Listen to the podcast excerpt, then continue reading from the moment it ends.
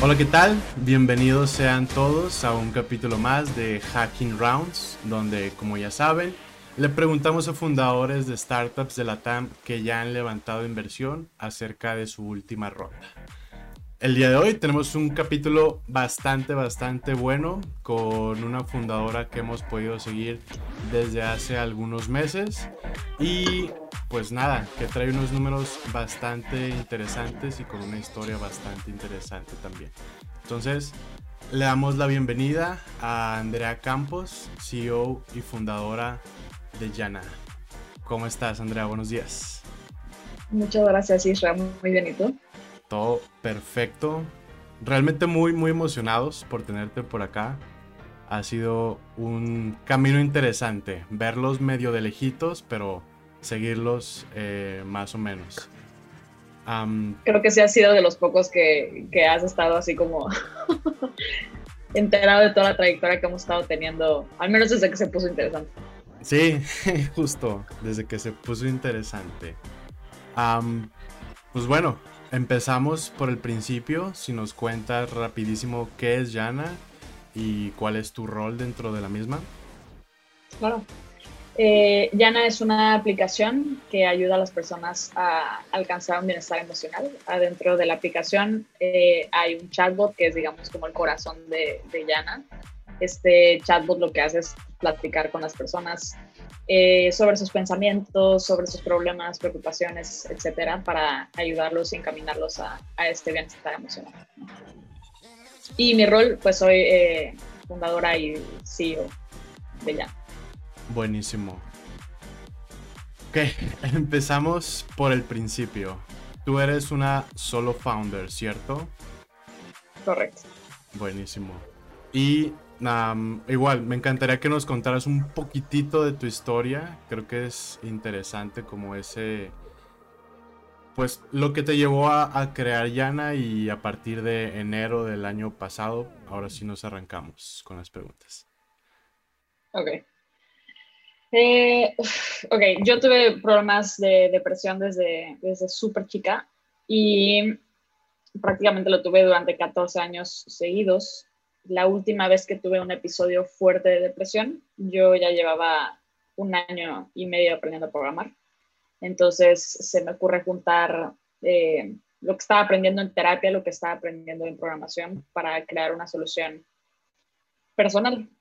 Este, ya no realmente nace como, como, pues como un acompañante para mí, ¿no? Y después, pues de estarlo platicando, me di cuenta que había otras personas que también les interesaba tener esta solución y en ese momento me planteé, pues, convertirlo ya en un proyecto, este, pues, para todos los demás, ¿no? Eh, eso ya tiene cinco años, esto fue en el 2016. Este, y los primeros años los podemos eh, resumir en que pues, fue una, una batalla eh, legal y regulatoria interesante, ¿no? O sea, nosotros no teníamos un precedente de una aplicación de salud mental en, en el país, entonces cuando le estuvimos presentando a las entidades eh, regulatorias, pues no sabían cómo eh, catalogarnos de alguna manera, ¿no? No sabía qué, qué, reglas aplicaban para nosotros, entonces, este, pues fue ir descubriendo ese camino juntos y eso tomó tiempo. Eh, y nosotros no podíamos lanzar al público hasta que no tuviéramos, digamos, como este visto bueno, ¿no? Entonces estuvimos corriendo varias eh, validaciones de manera privada y muy chicas. Este, y fue realmente hasta el año pasado que pudimos lanzar nuestra, nuestra aplicación, más o menos en marzo, marzo del año pasado lanzamos nuestra aplicación. Buenísimo. Lanzan en marzo.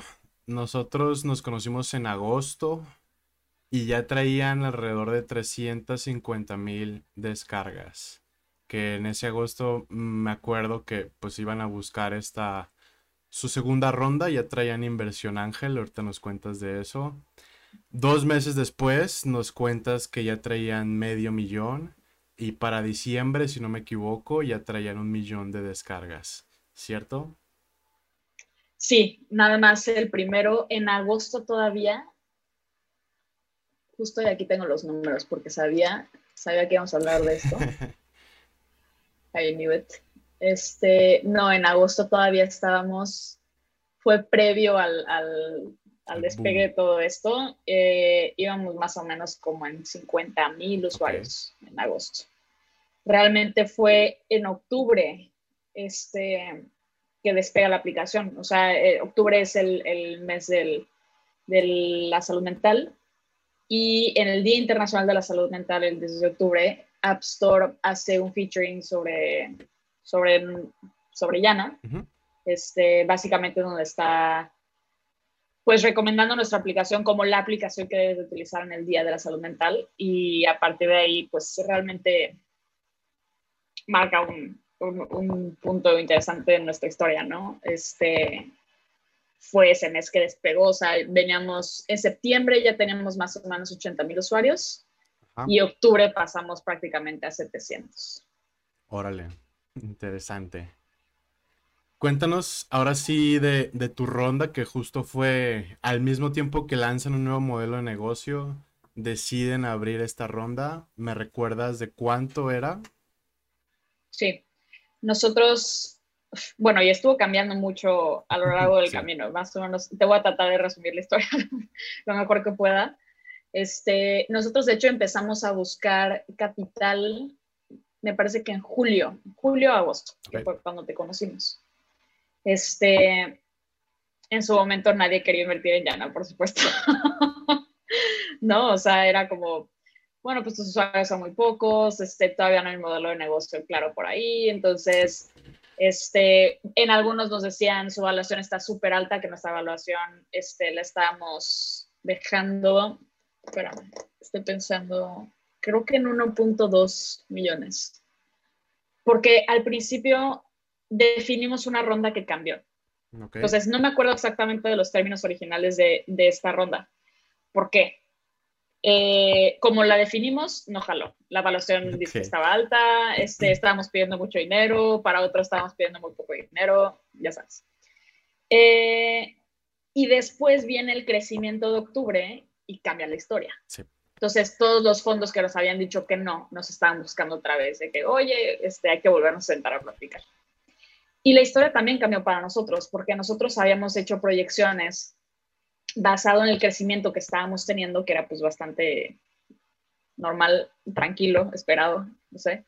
Este, y con este crecimiento exponencial en donde nosotros pues prácticamente alcanzamos nuestra meta del año 5 en, tres semanas, este, fue como tenemos que ajustar nuestras proyecciones porque ya, ya cambian nuestras necesidades. Nosotros no pensábamos que íbamos a necesitar a tantos developers ahora o pagar tanto en servidores, o, o sea, cambió toda nuestra estrategia y entonces es cuando estructuramos de nuevo la ronda, que de todas formas la pasada no funcionó. Este, y en esta ya queda nuestra evaluación en 1.87 millones de dólares. Okay. Este, y estábamos levantando, me parece que eran como 200. Al final subió más la ronda, pero no era nuestro, nuestro plan, digamos, ¿no? Okay. Este, entonces, en ese momento es cuando entra eh, Magma Partners. Fueron los primeros en, los primeros en entrar.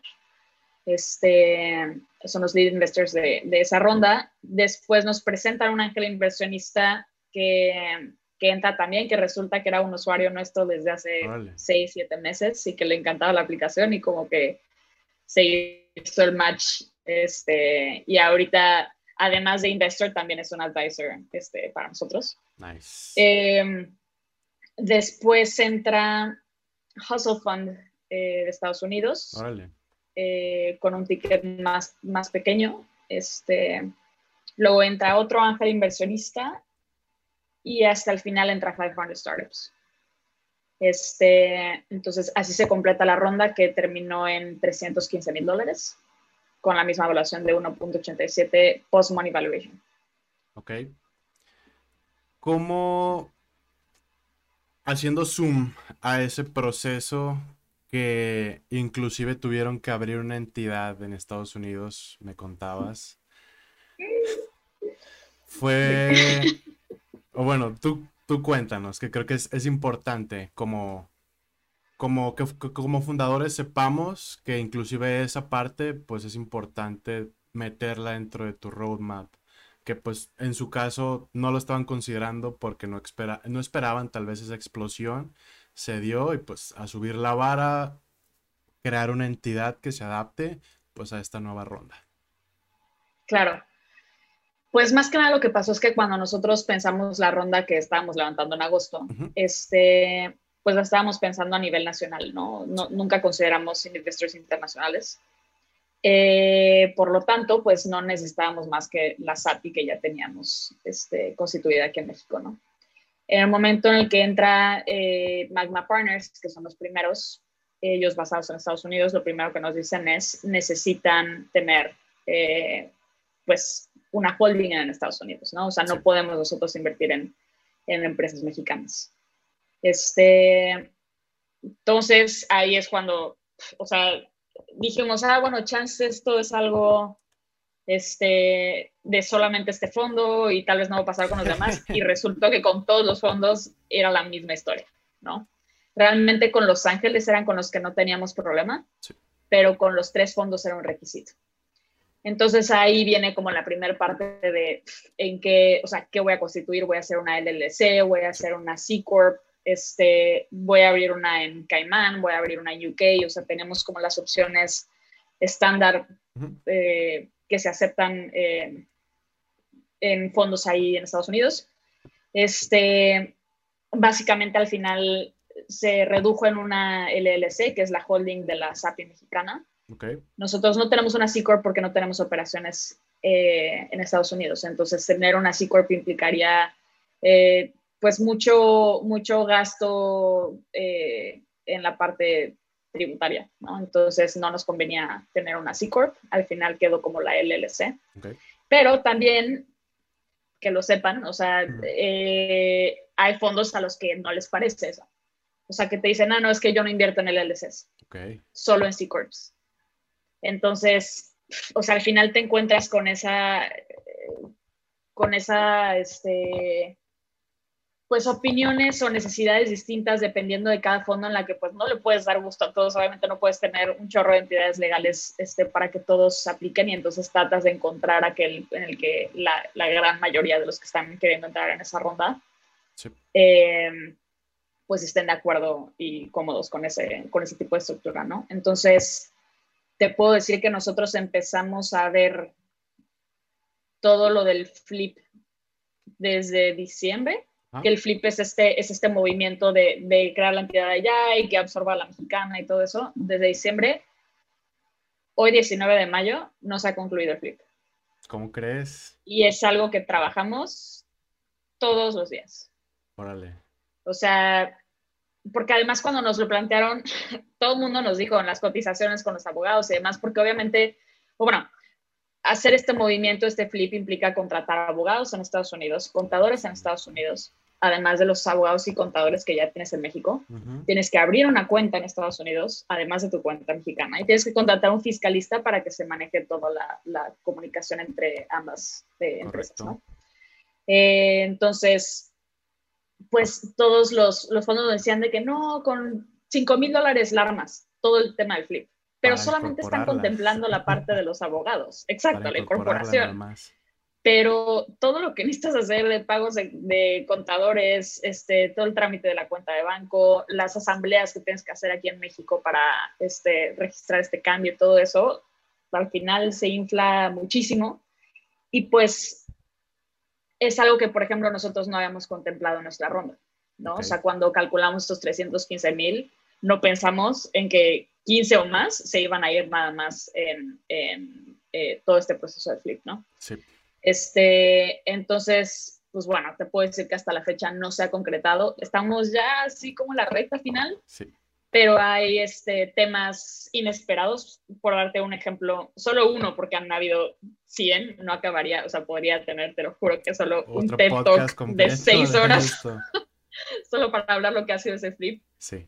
Este, pero por darte un ejemplo de algo inesperado fue este, que para abrir la cuenta en Estados Unidos, pues eh, necesitas tú tener un Social Security Number, que yo no tengo porque no soy de Estados Unidos, ni nadie de mi equipo es, ¿no? Entonces, puedes aplicar como, como extranjero este, al EIN y que te asignen, que te asignen uno, pero ese proceso es tardado, ¿no? Entonces, ahorita, de por sí, de por sí es tardado, de por sí toma más o menos como un mes, pero ahorita por la pandemia están llegando a tardar hasta nueve meses, ¿no? Entonces, el problema es que si yo sin eso no puedo abrir mi cuenta de banco.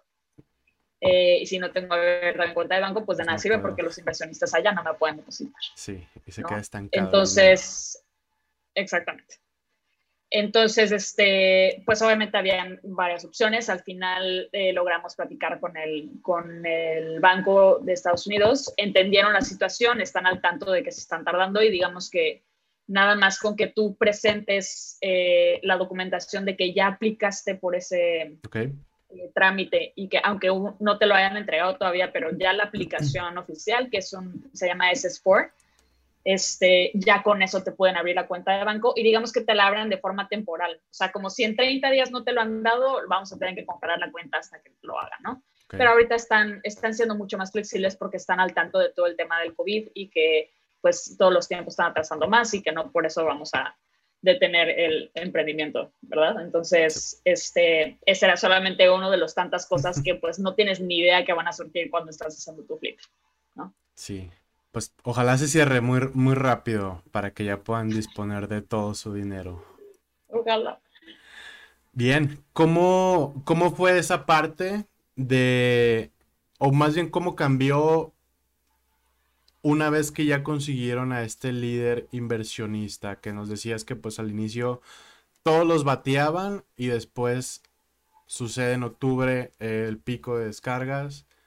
¿Cómo se da esa parte? O sea, tienen su, su, lead investor y es como, ah, ok, ahora me doy el, eh, ¿se dieron el lujo de escoger inversionistas en algún punto? Eh, pues de alguna manera sí, o sea, realmente todos los que nos dijeron que no, o, no todos, pero el 90% nos volvieron a buscar. Este, y ya fue como nosotros ya habíamos hecho nuestro, nuestra parte de qué fondos nos gustan, cuáles no nos gustan, etcétera. Este, y ya, obviamente, ya habiendo aceptado a Magma Partners, que fue el investor, pues fue más fácil como acotar eh, las, decisiones junto con ellos, ¿no? O sea, como a quienes eh, sí conviene integrar en esta ronda y a quienes no.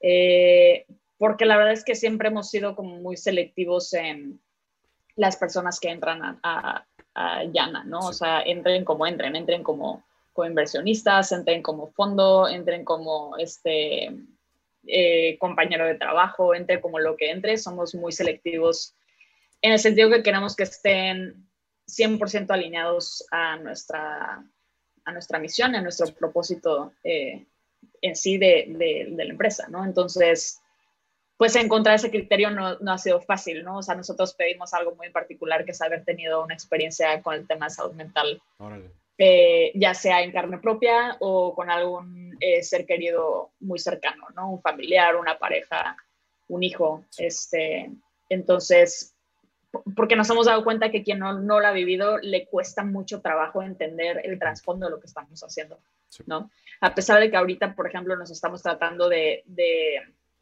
de alejar solamente de los temas de trastornos mentales, estamos queriendo abarcar todo el tema de wellness, que es un reciente. O sea, digamos, no solamente queremos eh, ayudar a las personas que están mal, sino también queremos impulsar a las personas que se sienten bien.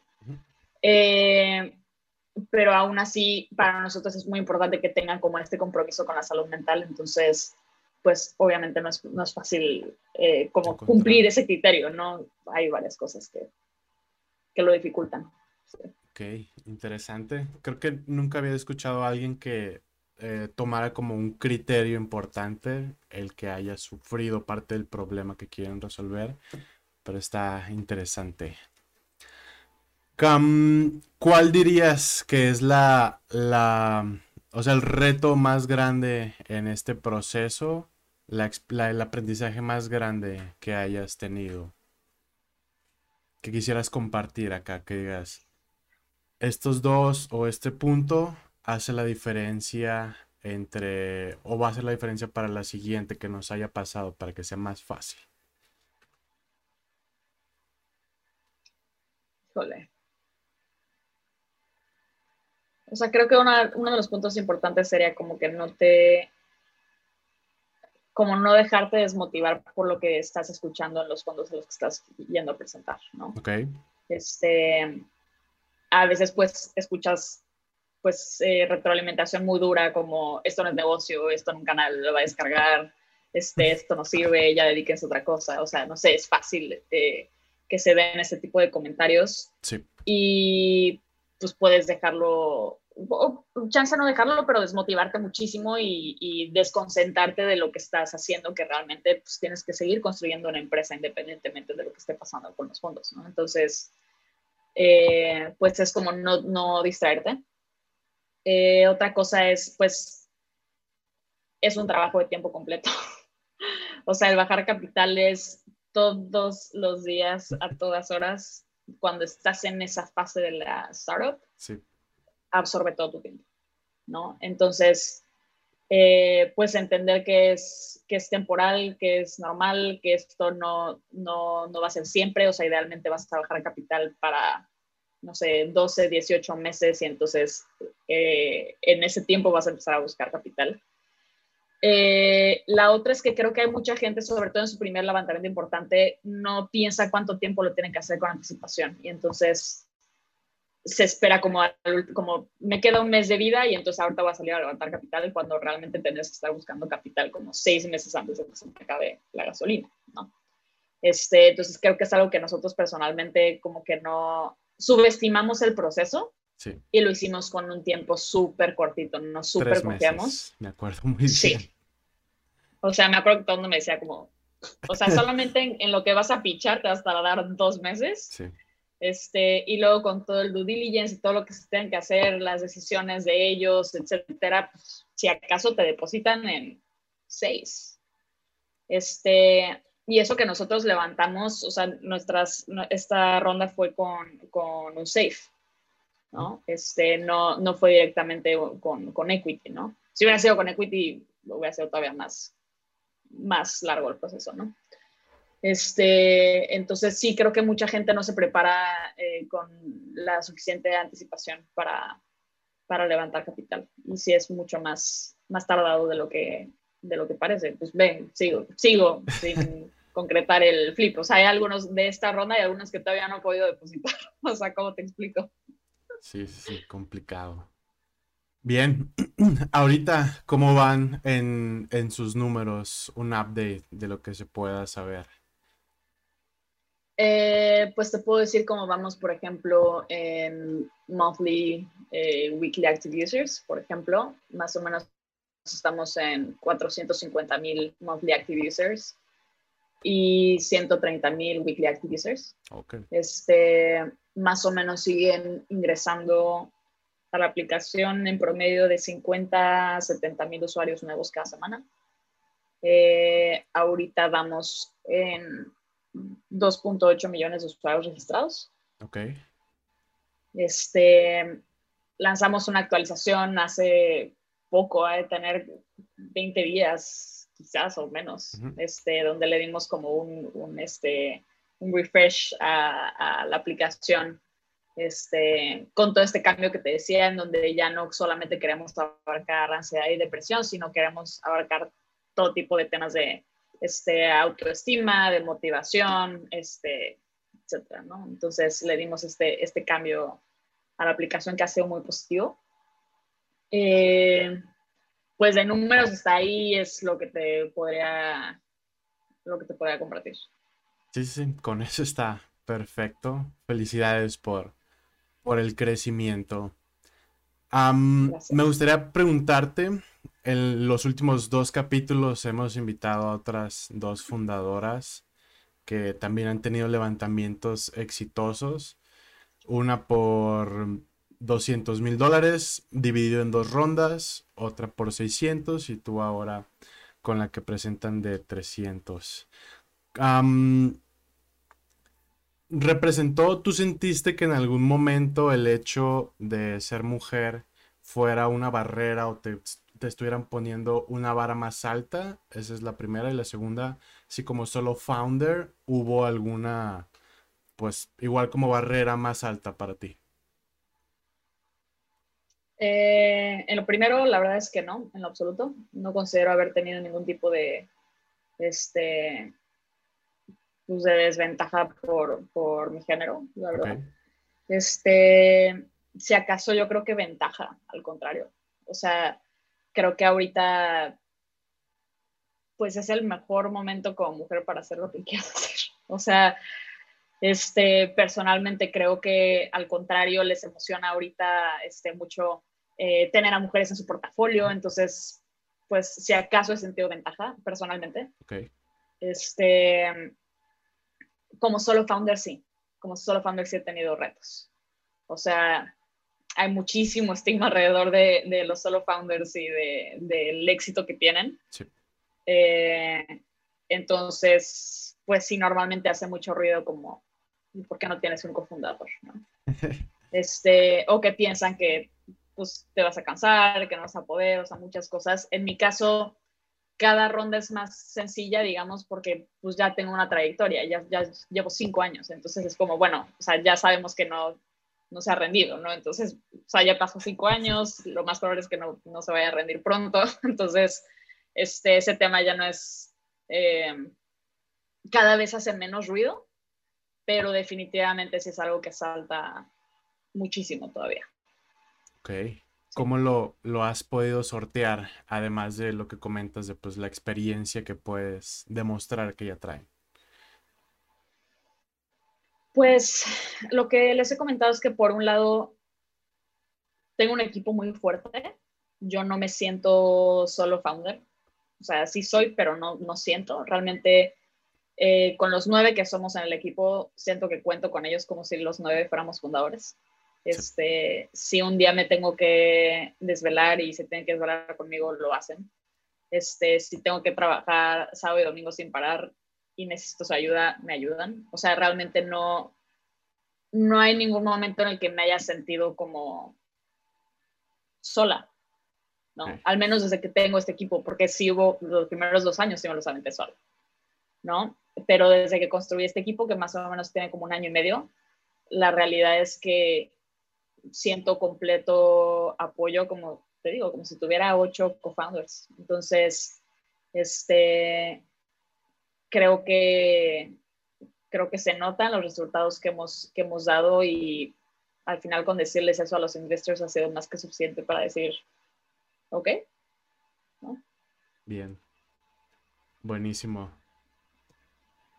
Que, bueno, algo que te guste agregar para irnos enfilando al final, que no te haya preguntado, que dirías, ok, creo que esto lo deberían de saber más fundadores, que en, este caso, pues el podcast lo escuchan en su mayoría, en su mayoría, perdón, eh, first time founders, relacionado al levantamiento. Igual si no hay nada, no pasa nada. ¿eh? Creo que lo único sería es que eh, van a encontrar una diferencia abismal entre investors mexicanos e investors extranjeros. O sea, abismal, en mi experiencia, al menos. Este, o sea, normalmente al lidiar con los fondos mexicanos, o sea, más bien no por abismal significa que uno sea mejor que otro, simplemente que sepan que te van a medir con una regla distinta. Porque hay unos, o sea, casi todos los eh, que les presentamos en México era como tu evaluación está altísima y ahora que estamos con Estados Unidos como tu evaluación está bien baja. Este, no, como lo que estás levantando es una grosería y en Estados Unidos es como, ¿por qué estás levantando tan poco dinero? Entonces, como que sepan que es distinto y pues dependiendo de lo que quieran, que sepan con quién se tienen que acercar, ¿no? Este, ya hay muchos fondos en Estados Unidos que están ahorita súper interesados en invertir en el mercado latinoamericano, entonces, este, la verdad es que hay mucha, mucha oportunidad y pues puedes, o sea, al principio yo, cuando empezamos el levantamiento, nunca se me ocurrió salir fuera. Pues más que nunca se me ocurrió, o sea, en el momento en el que hice la búsqueda, pues todos eran mexicanos, como que no, no me pasó por aquí buscar un fondo internacional, este, como que pensé que tenías que estar en cierta etapa para llegar a un fondo internacional, este, y la realidad es que no, hay muchos que invierten en etapas tempranas, este, que te digo que les encanta este espacio, entonces, este, como que, si podría decir algo, es como que, que no, no, te desesperes con eh, la discrepancia que vas a encontrar con toda la gente con la que presentes. Para unos va a ser, o sea, increíble que sea solo founder y a otros va a ser como la peor tragedia del mundo. Para unos es tu evaluación es ridícula y para otros es porque te estás evaluando muy bajo. Este, para unos es este, tu equipo son donadie y para otros es tu equipo ha logrado cosas increíbles. Entonces, la verdad es que no, o sea, tienes que estar tú enfocado en tu visión, seguir presentando lo que tú sabes que es lo que estás ofreciendo y lo que puedes ofrecer. Este, y no desesperarte con la cantidad de discrepancias que vas a encontrar en mil fondos. Al final va a haber uno que sea el correcto para ti y que le haga completo sentido lo que estás haciendo. Por supuesto que van a haber tuerquitas que se tienen que ajustar, sí, pero este, que es normal, o sea, que es completamente normal porque cada fondo tiene una tesis distinta este, y tiene experiencias distintas con su portafolio, entonces pues es normal que, que a cada uno lo vayan a juzgar diferente. Este, pero de repente al principio nosotros cuando escuchábamos esta discrepancia era como presentábamos y nos decían, tu evaluación está muy alta, entonces era, ok, vamos a bajar la evaluación y luego íbamos a ver cuánto tu evaluación está muy baja. Yo, es que lo acabo de cambiar porque me acaban de decir esto. Entonces, como que vas haciendo un chorro de cambios en el pitch hasta que dices, ya, o sea, esto es lo que estoy presentando y ya no lo voy a estar ajustando dependiendo de todos los comentarios que me van a decir porque nunca voy a acabar. Entonces, este, como que trates de rise above it, sería como mi único comentario no tratar de convencerlos, sino que se unan y compartan, como tú decías, la visión, no solo del problema, sino pues de los números que traen, el producto que están construyendo y pues todo lo que va con el paquete. Sí, convencerte a ti de, que, de lo que estás levantando tú y este, si al final no, no, el otro fondo no lo está, este, no está de acuerdo, pues bueno, pero no, que no te esté tambaleando todo lo que estás escuchando y estés tratando de ajustarlo para darle gusto a todos, es imposible. Buenísima recomendación. me surgió otra pregunta ahorita que lo mencionabas con eh, estos inversionistas fondo de Estados Unidos. ¿Cómo se da esa relación? ¿Llega porque ya traían a Magma o empezó totalmente independiente? Eh, Hustle Fund fue porque nos, eh, Magma nos presentó con ellos. Este, Five Corner Startups fue relación nuestra, o sea, más bien como que habíamos estado en pláticas con ellos desde, pues quizás como desde septiembre, agosto del año pasado. Este, o sea, en, en, lo general que ellos van como presentándole a emprendedores lo que están haciendo y demás, así fue como se fue construyendo esa relación.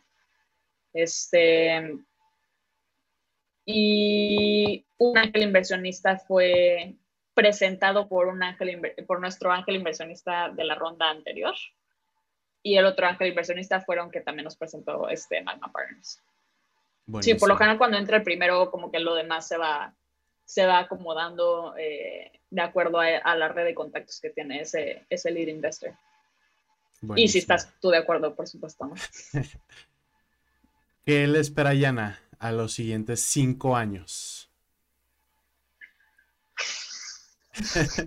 no, otra pregunta más, no, ya. No, más bien siempre es complicado, o sea, porque hace un año te hubiera dicho una mm, cosa y me queda clarísimo que lo, lo de hace un año iba a ser lo de este año, ¿no? Lo que está pasando. Sí, caray.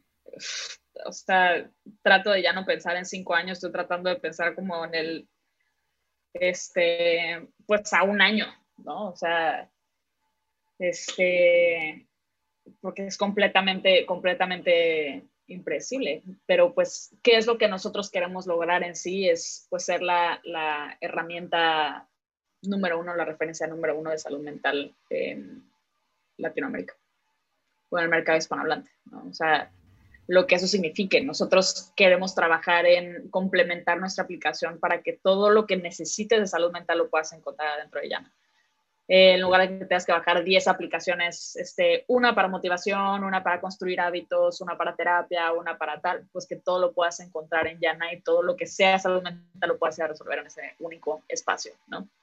Este, entonces, pues de nuestra parte implica mucho eh, pues creación de muchísimo contenido, este, contratación de, de talento impresionante este, para tener una propuesta